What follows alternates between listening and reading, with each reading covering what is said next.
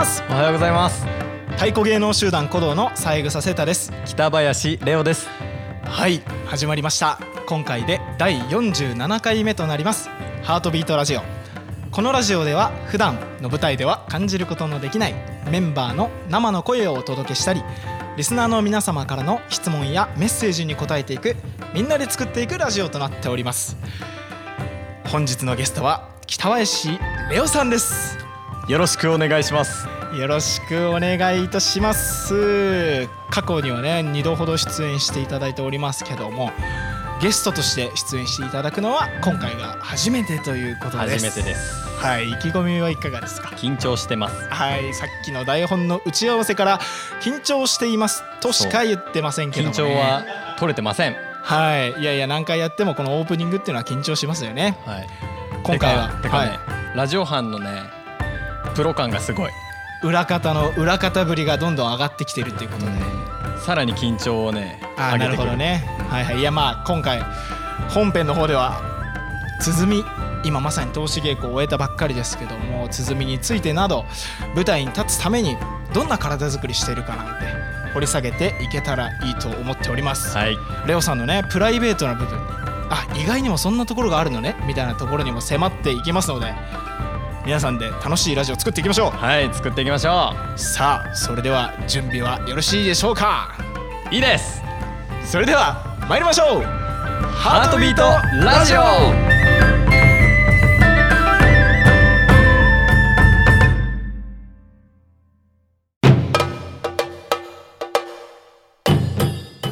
はい改めて始まりましたハートビートラジオ。今回のゲストは北林レオさんです改めて自己紹介をお願いできますか？はい、えー、神奈川県出身の26歳北林レオと申します、えー舞台では主に太鼓を叩いております。いや太鼓だけですかね。まあね、はい。そういうもう26歳になったんですね。そうもう26歳。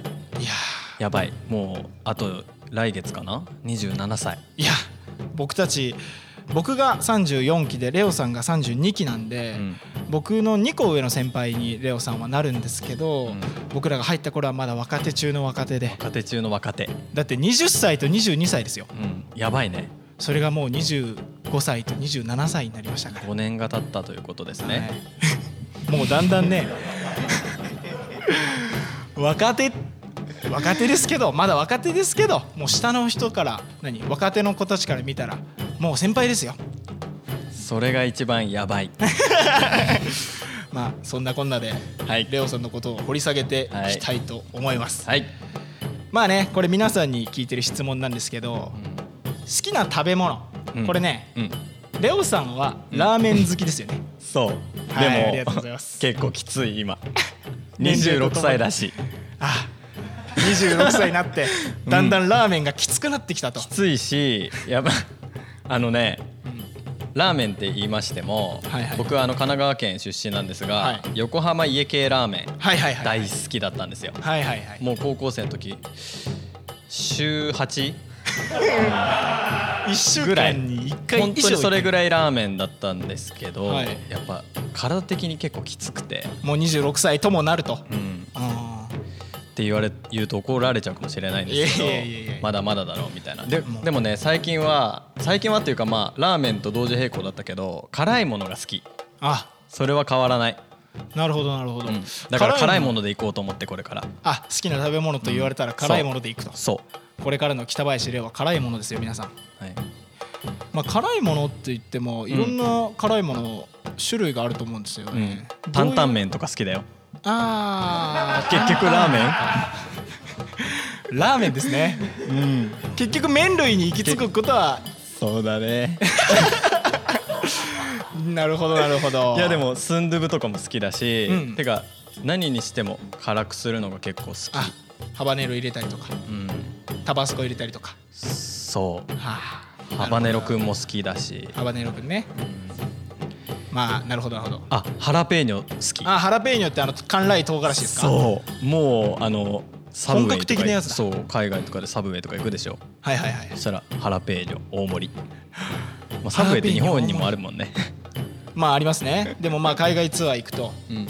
サブウェイって結構こうなんか心配しないで入れる場所より身近になるよね。はいはいはい、うんなるほどなるほど。好きなアーティストいますか？好きなアーティストは、これといって特定の好きなアーティストの方はあまりいないんですが、結構幅広く聴く感じですねなるほどなるほど特に80年代90年代のね歌とか結構好きですあなるほどねだからちょっと最近の歌も聞くけどもどちらかというとこの80年代90年代のオールディーズというんですかそうなんか歌詞がすごいさあれじゃないあわかりますわかりますなんかまあなんていうんだ？さ洋楽と j p o p っていうんですか？邦楽で言ったらうんうんうん。邦楽。そあ僕もそうですう、ね。うん。特になんかね研修所の時にねを経てなのかわかんないけど、そういう言葉に対してのその自分をこう慰めてくれる感じとか、はい。感情を持ち上げてくる感じがをすごい求めるようになっちゃって、なるほどね。うん。はいはい。まあ昔の方のって言ったらあれですけど80年代90年代の方の歌って僕も聞いてて思うのが言葉がやっぱシンプルでうん。歌の力でやっぱこう押してくるって感じはありますもんね。今はこういろんな僕たち鼓動もそうですけどいろんなこう音の効果を使ったりとか、うん。こういろんなこう進化している音楽性をうん。こう多様に使って音楽として高めていくっていう部分と、た大太鼓とかうん。屋台林みたいにこううん人の力で押すみたいなところ。どちらかというとだから人の力うん。好きなんでしょうところがもしかしたらに惹かれたのかなってちょっと今セータの話聞いて思った。あわかりました。ありがとうございます、では続いて。はい。趣味。趣味？趣味。趣味は何ですか？趣味もあんまりないの。あーない。いやでも、うんレオさんって綺麗好きじゃないですかまあ綺麗好きっていうか汚い嫌いかな。強いて言えば。あなるほどなるほど、うんあじゃあ掃除とか洗濯とかうん。洗車も好きって言ってましたけどそう洗車大好き。じゃあ綺麗なうんなんか洗濯をすること掃除をすることが好きというよりも汚い状態が許せないと、そうだね。だってさ汚いところから綺麗にするとより時間かかるでしょ？はい、それ大変じゃない？はいはいはい。ずっと綺麗だったらいいじゃん。あなるほど。ちょっと汚いだけですぐ綺麗にしたくなっちゃう。んだつまりは。多分その方が多分面倒くさがりなのかもね。その方が楽じゃんって思っちゃうの。なるほどなるほどなるほどあだからたくさんたくさん積もりに積もった埃を取るよりも毎日少しずつ綺麗にした方がいいだろう、洗い物だってさ夜食べてとか、ひあ夜ま夜に洗うから昼のはいいかとかってやるとさ夜洗うの大変で明日の朝でいっかってなるじゃん。うん。だけどもうご飯作ってる時に出た洗い物も洗い続けていればで食べたら洗う。それが一番ねいやすごい。時間の時間の配分がね結構あの大事なのかもしれない。あなるほど。だからあの平日疲れて帰っても,、ん。もう何洗い物も掃除も洗濯もしっかり、だってさあのなんていうの？今日めっちゃ疲れて帰ってきたのに洗い物多かったらどうする？ああなるほど。そういうことですね。そう。もう疲れてても疲れてなくても同じ量の洗い物だったらさそれ自分の体調めっちゃ整わない？ああすごいいいあの、確かになって思います、うん。うんうんなんか結構そういう感じなのかなって今話してて思ったじゃあ休日にまとめてやったりとかする感じじゃないんだ。じゃないね。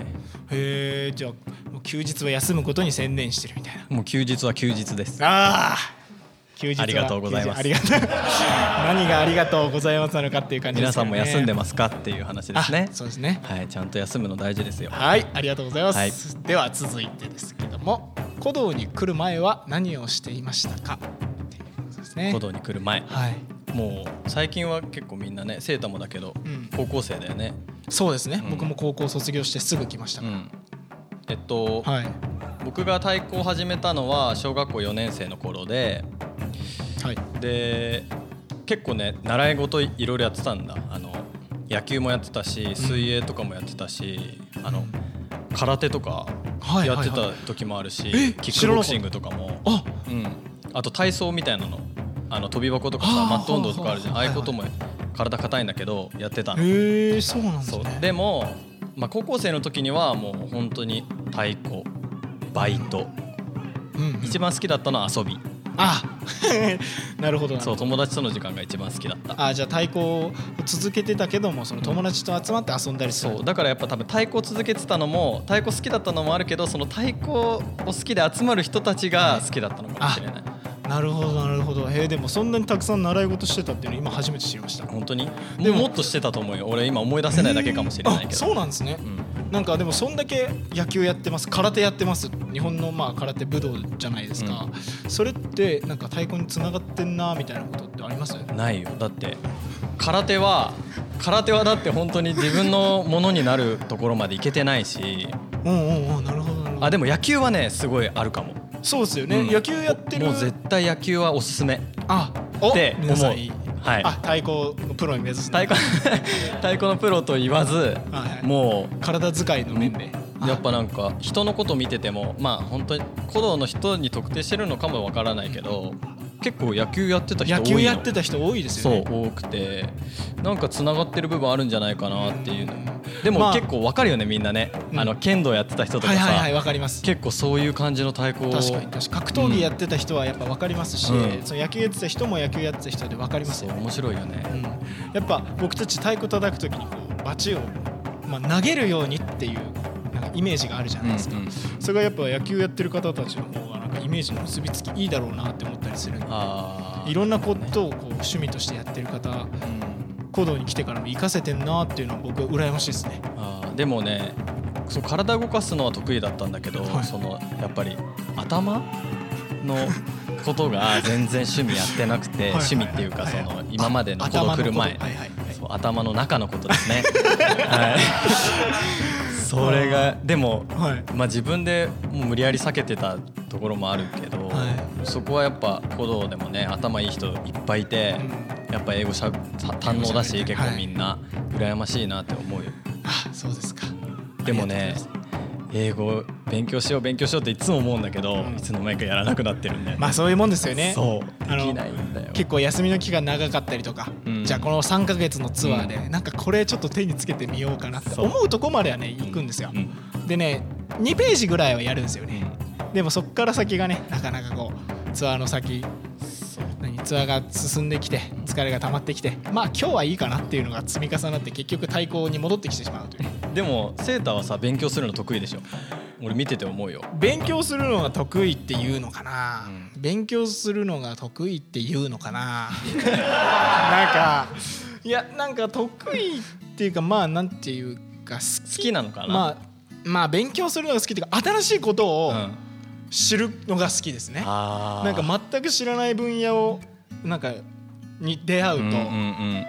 こんなに知らないことがあるんだなっていうのでうん知りたくなったりはしますよね。あーそういう感覚があるとね自分もいい感じにできるのかなと思う、えーいやでもまあレオさんの太鼓一筋っていうことですけども。一筋です。はい。古道と出会ったのはいつ頃なんですか？古道と出会ったのはどうだろう。でも太鼓始めたのが本当に10歳の頃でそので中学校から地元の太鼓グループに所属してたんですがはい。そこの太鼓グループを作った先輩がが？古道に入りまはいしてそれでまあ古道を知ったっていう感じですかね。先輩に憧れて。うん。なるほど。で結構あの舞台見に行ったりとかして、うん。まあ、古道ででも一番す好きだったのはあのアースセレブレー。ションあもうあの舞台に憧れて、うんまあ劇場とかでの公演もすごい好きなんだけどあそうですよね、うん。今やっぱアースセレブレーションって、まあ、劇場公演の良さもありますけど、アースセレブレーションならではの,、うん。あのやっぱお客さん側もこそう。う沸き立ってますしね、わざわざ佐渡まで来ていただいて。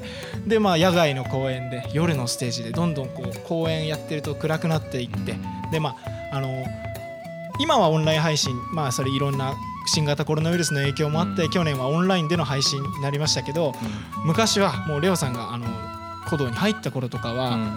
城山公園というところでねみんな集まってそこに僕らも太鼓を上げてうん。舞台を組んでやってましたからなんかやってる古道の僕たちもイベントうん。っていうんですかね1年に一度やっぱうん。名誉団員の方から幸分けてるみんなまで集まって一緒に作る舞台っていうのはなんか特別な感じありますもんね。エネルギー感がすごい違う違うっていうかさまた別のエネルギー感じゃない？そうっすね。の一夜限りみたいなはいはいわかります出すエネルギーもなんかこう殻を突き破ってどこまで出るんやみたいなうん。なりますもんね、うん。僕たち今やってて感じがすごい大好きだった。なるほどありがとうございます。では続いてのテーマに移ります。はい。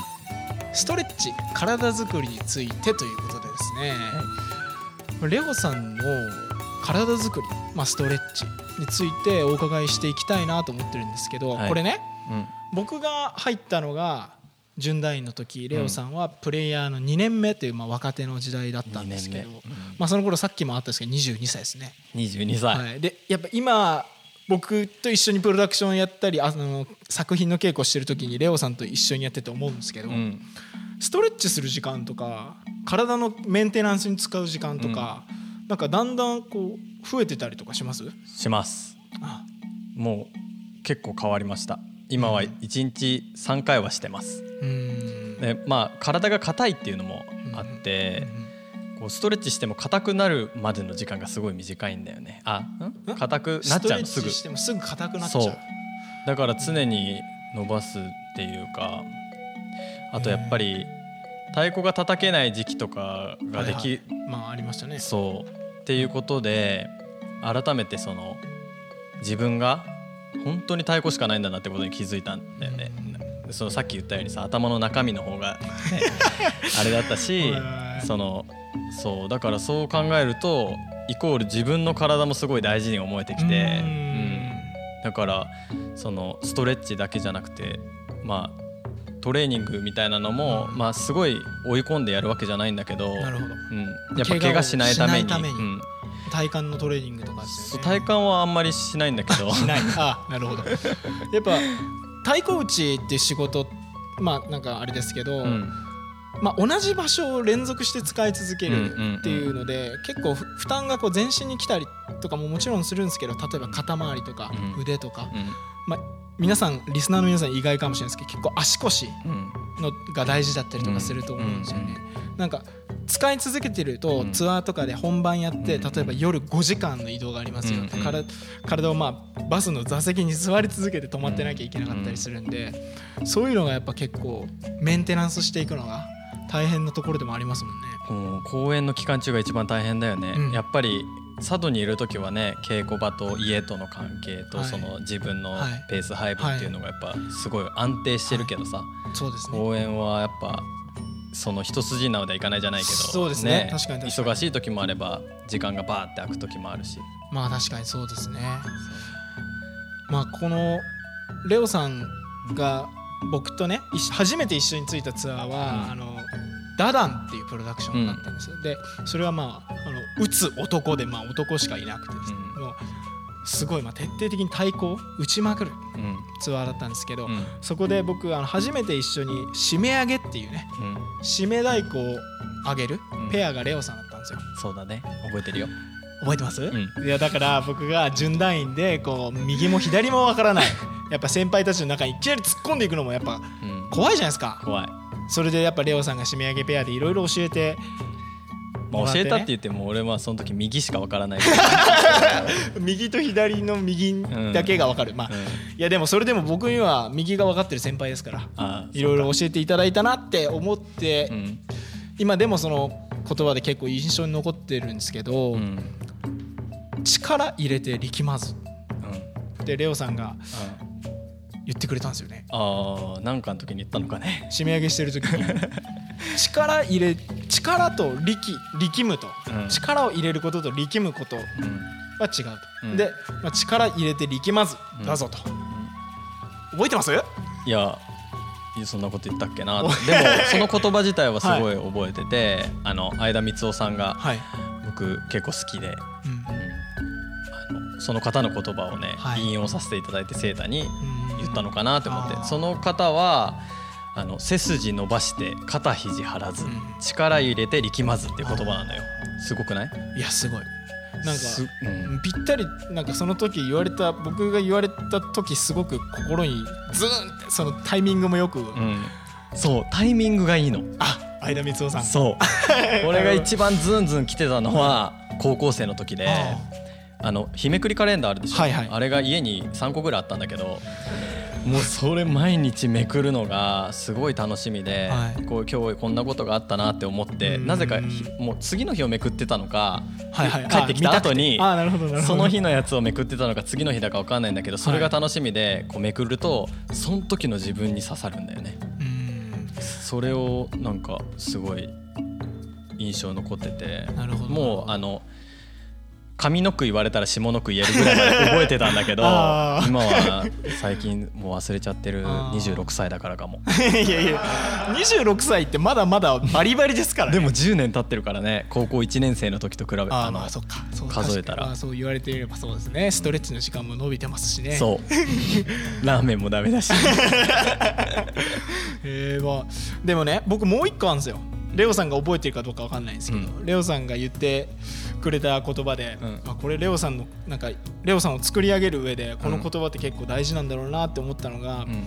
あのこの言葉だけじゃちょっと理解できないと思うんですけど、うん。その時の稽古をしないといけないって言ったんですよね。これ僕はあの交流公演の、でレオさんと一緒にツアーついた時に「うんチョンリマ」って楽曲があって、一緒もに稽古してたんですよ、代表的なはい、一緒にやったら覚えてますよね。覚えてますよそれは。の後ろで中太鼓やってレオさんが1番やってそのチョンリマっていうチームを、まあ、レオさんがその5人をリードして稽古を進行していく立場だったんですけど、誰かが間違えてしまいましたと、まあ、それは何回も何回も稽古していきますから一度や二度間違えたりとかする構成を間違えちゃったりすることっていうのはあるんですよ。稽古中は。うん。であ間違えちゃったと。で手を止めてごめんなさいもう一回やり直していいですかってその時その中のプレイヤーが言ったんですよ。うん。でそれをそれを見てレオさんが、間違えたら間違えたというハプニングが本番で起きた時の稽古をそのまま進行しないといけないと。うん。うん言ったの覚えてます？いあでもそれは結構言うかも俺。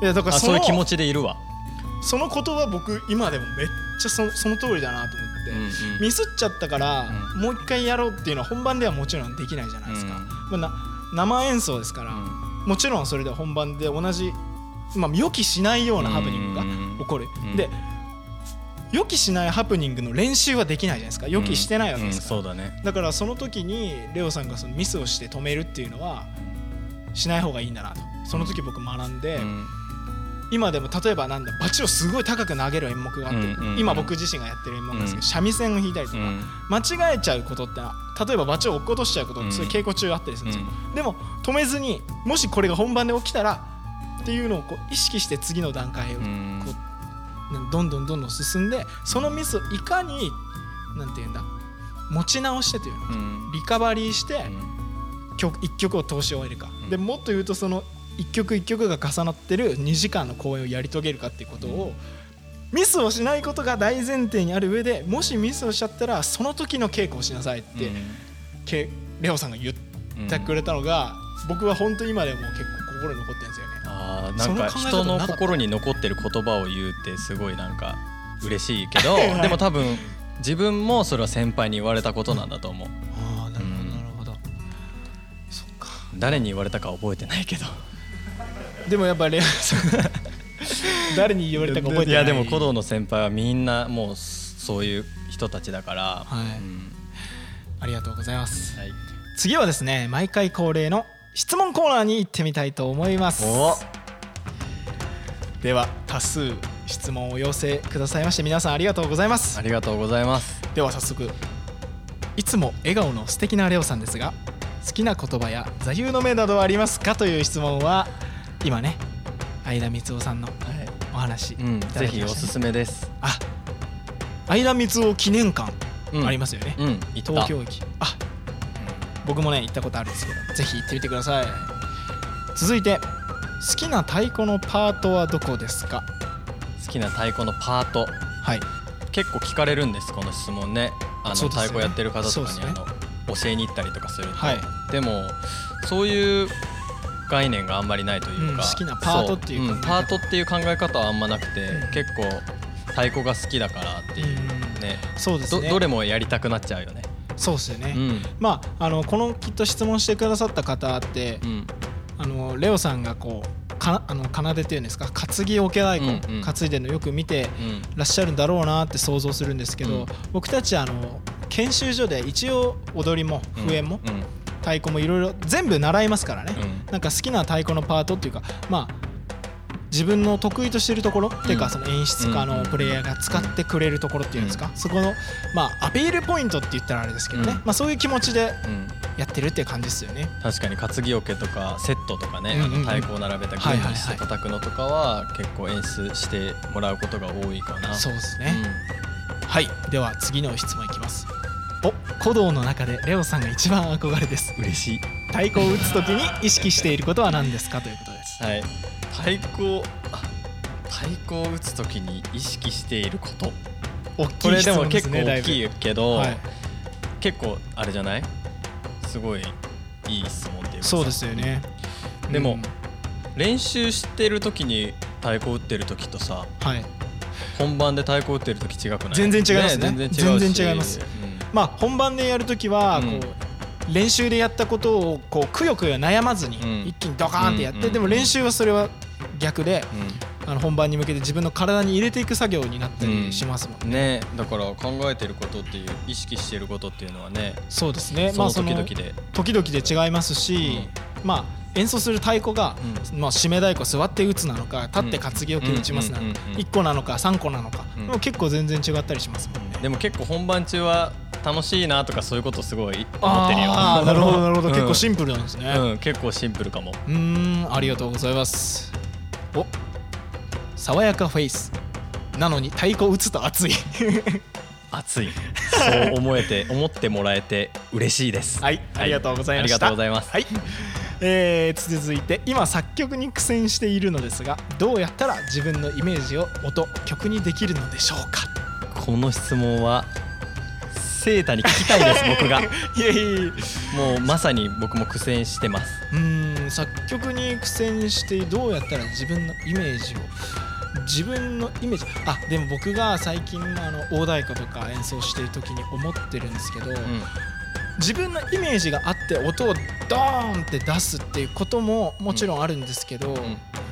逆にこの音出したら自分こんな気持ちになるなっていうのを、うんうん。あの探ってみたらいいよって僕先輩に一回教えてもらったことがあって例えば大太鼓もまあ言ってしまえばドンだけのうん。ドンだけの楽器です。うん。でもそのドンがすごい端っこ打つトーンなのか、うん。真ん中打ち抜くそれも思いっきり握って打つのか結構手を余裕を持ってブランブランにしてひなんかこう投げるように打つのか、うん自分の体の固め方とか、うん。バチの大きさとか打つ位置によって、全然出る音がもちろん違ってきててそれが太鼓の面白いところだと思うんですよ。うん。でそれがまあその千差万別のいろんな音を出し続けていってあこの音ってこんな感じに自分こういう状態になるなどういう気持ちになるなっていうのを自分を観察してみるみたいなうんうんうんうん。ことをなんかこう独奏の時とかうん例えばあのアンビエントって言ってこの風の音出そうとか、うん。木の擦れる音出そうっていう時に僕たちは鳴り物っていう楽器使うんですけど、うん。そういう時にイメージしてるかなって思いますね。確かに。はい。大事だね。うんうんまあそれもさっきの質問とちょっと重なるんですけど本番の舞台で出すとうん。また自分が違ったものに感じたりし,、うんそうだね。しますよね、うん。稽古場で出す音と本番でやっぱり衣装を着てその日のそのために持ち上げていったモチベーションを持った自分がお客様の前で集中した一発を出すと新しい新しい自分に出会えるんでなんか、うん。変ですけど、あこういう感覚なんだなっていうのを観察しながらってその感覚を思い出しながら稽古するみたいな。だからうん。アウトプットしてはインプットしアウトプットしてはインプットしっていうのがやっぱ作曲するコツなのかな。ああなるほど。それが作曲につながると。僕のうん。気持ちはそんな感じですっていうあれですね。おーなるはい。ほど勉強になります。でははい。続いて。特に樹波でのうん。キリッとした感じとうんくしゃっと笑った顔このギャップに心つかまれましたということです。えっとねこれリスナーの皆様にちょっと説明をしますとこの樹波といううんものこれはね楽曲です。楽曲の名前で今あの鼓公演うん。これが放送される頃にはねもうツアーに出ていますけども鼓公演の中で演奏している「樹波」という曲ですね、まあ、キリッとした感じっていうことでそうだね。キリッとしてるんですね。いやでも多分みんなキリッとしてるよ。あジュハって曲の中では、うん。あなるほどなるほど。そう今ねその「ジュハ」っていう曲であのダブルキャストで、はい。あのセンターのパートをやらせてもらってるんだけど、はい。キリッとしてると思う。ありがとうございます。まあくしゃっと笑った顔。はい、うん、あのこの間あえっと去年の冬にツアーをして今まさにまた稽古して、はい。えー本番に出る出ようとしてるとこなんだけど、はいはいはい。みんなの雰囲気も全然変わってるしなんかすごいいい。はいはい、うん。やっぱ一回ツアー出て、うん。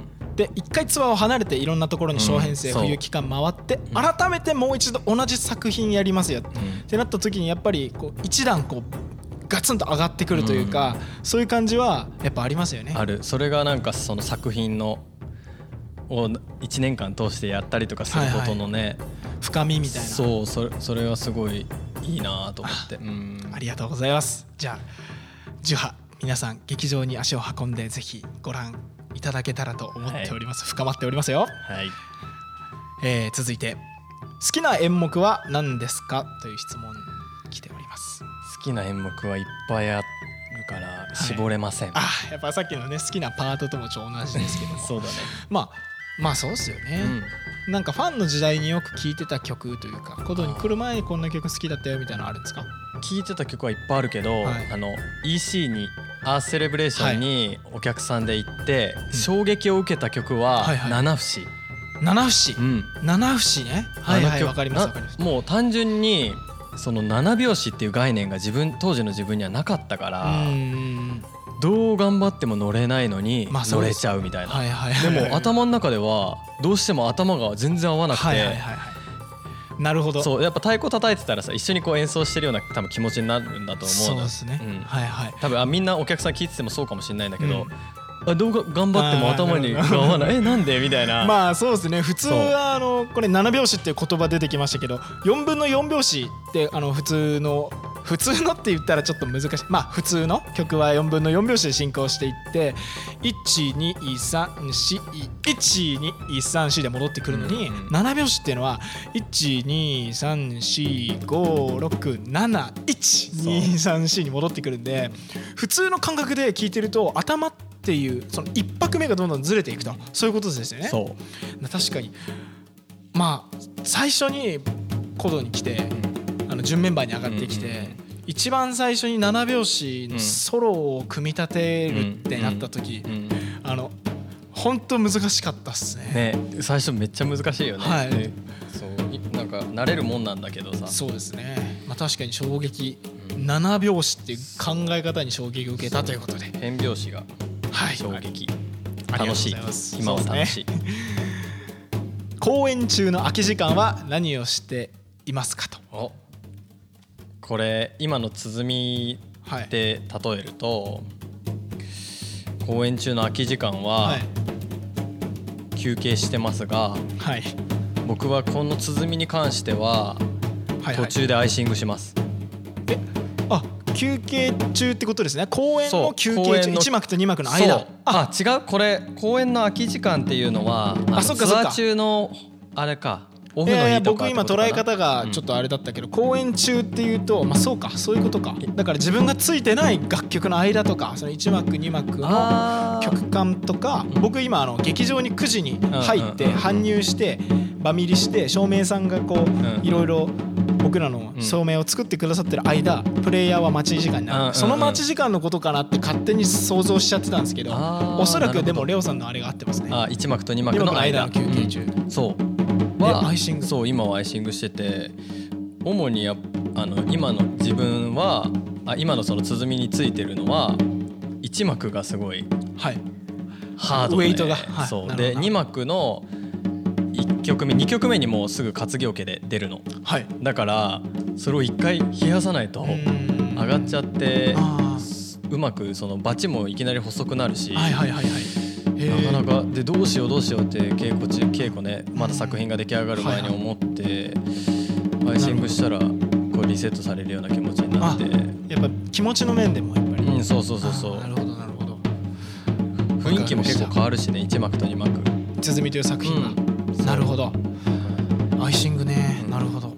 確かに。参考になります。では続いて。こんにちは。有頂天の動画を拝見したものです。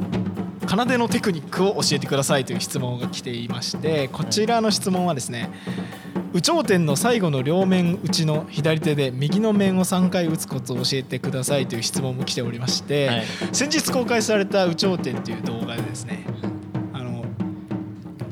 レオさんセンターに立たれて、まあ頂天の奏でを演奏されてると思うんですけどそれのことですね、奏でのテクニックを教えてください。そう奏のテクニック。でもねこの最後の両面打ちの左手で右の面を3回っていうのがどこのシーンかちょっと僕 確かに。そうわからないんだ右っていうのが僕たちから見て右なのか客席から見て右なのかっていうのもありますけど、客席から見て右だったらあれだそう。最後のね最後の最後のダバダバのそうですね。両面打ちのとこなのかな。コツか、うん、でもコツうんそうだね。まあでもやっぱり歌ってるよね。ああ、うん、みんな、歌ってる、うん。うんうん。言葉で心の中、あ心の中で言ってるのかも。公演中も。なるほどなるほど。意識してること？僕ら口生姜って言ってその、まあ、あのどこどこどこどこどこどこってまあ、口生姜を歌ってるってことですよね、うん。そうだ太ね鼓のフレーズを、うん、だからまあその打つコツと言ったらちょっとあれかもしれないけど、なるほど。結構先輩に言われるのは言葉で言えないことは太鼓で叩けないよって言われるでしょ、うん言われますね。う、ん、だからあそれは。やっぱり意識ししれないけど。あとは普通の技術的なコツは、はい。僕はあの担ぎ桶を担ぐことが多いんだけどやっぱりどんだけ担ぐかかなって思うあ感じ。担いでる。うん時間？やっぱ特殊で。担ぎ桶のいいところはさ移動しながらはい。叩けるから、そこがすごい好きなんだけど、かそうですよね。やっぱあの担いでる姿が様になるところまでが結構難しいと思うんですよ、ねだからやっぱレオさんも言ったように長いこと担ぐやっぱシンプルなことですけど、うん一緒に寝ろじゃないですけどね、うんまあそういうぐらいこう一緒にずっといることで体に馴染んできてぱ隙がなくなっていく。でそれが演奏のテクニックにつながっていったりするのかなってうん。いうのを今聞いてて思いました。はい。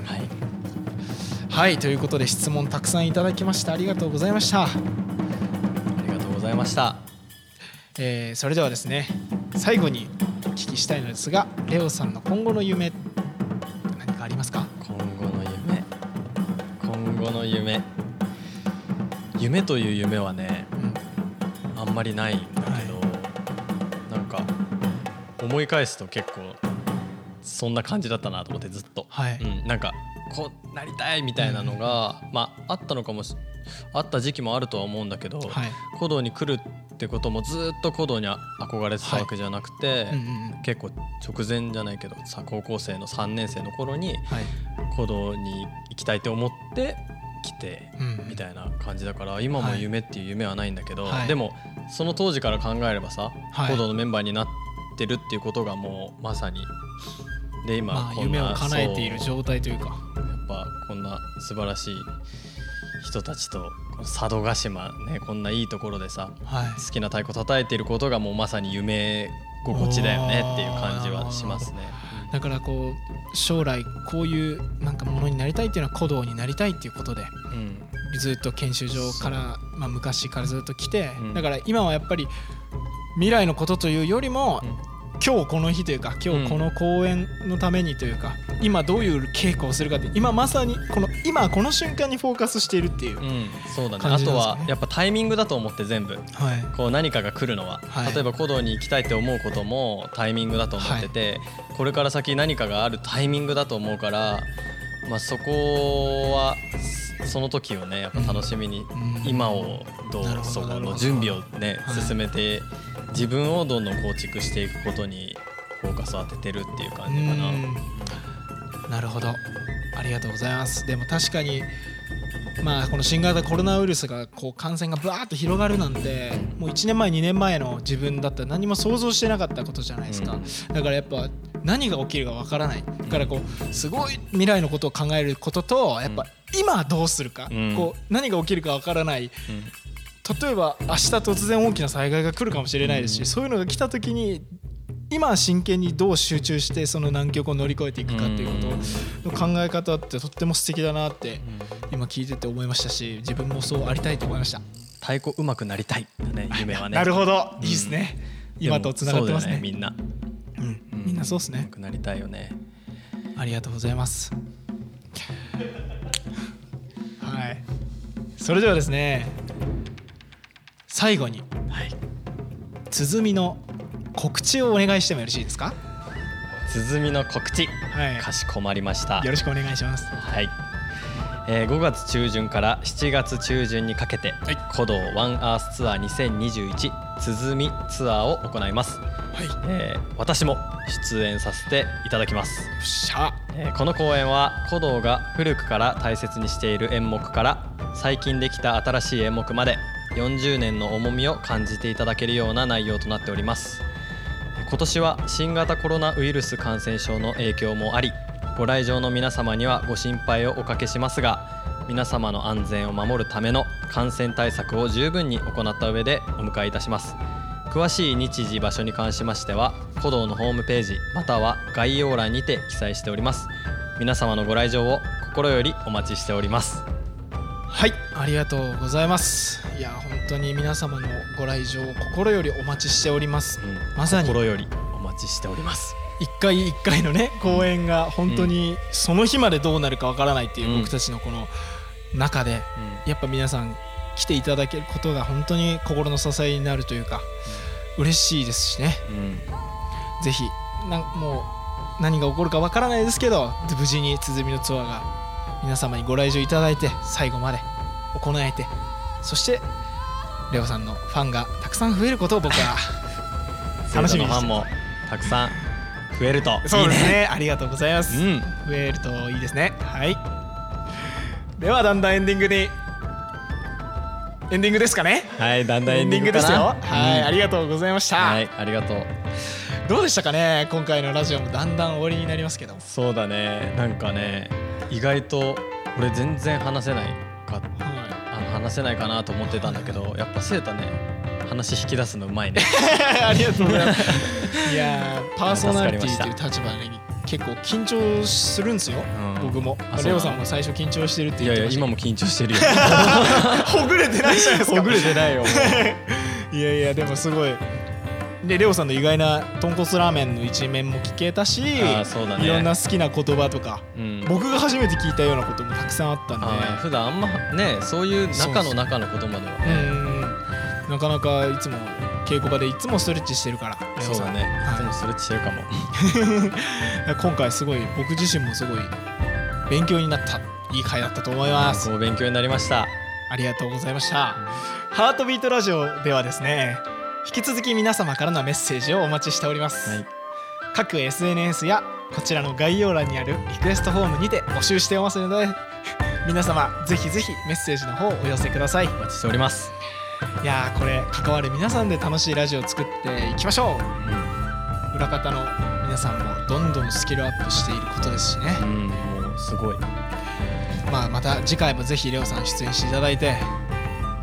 それまでにはねもっと話せるようにいやいや僕あありがとうございます。シャイなレオさんでしたけど今回出演いただいてありがとうございました。はいありがとうございました。はいそれでは今回の放送はここまでとなります。次回の放送もお楽しみに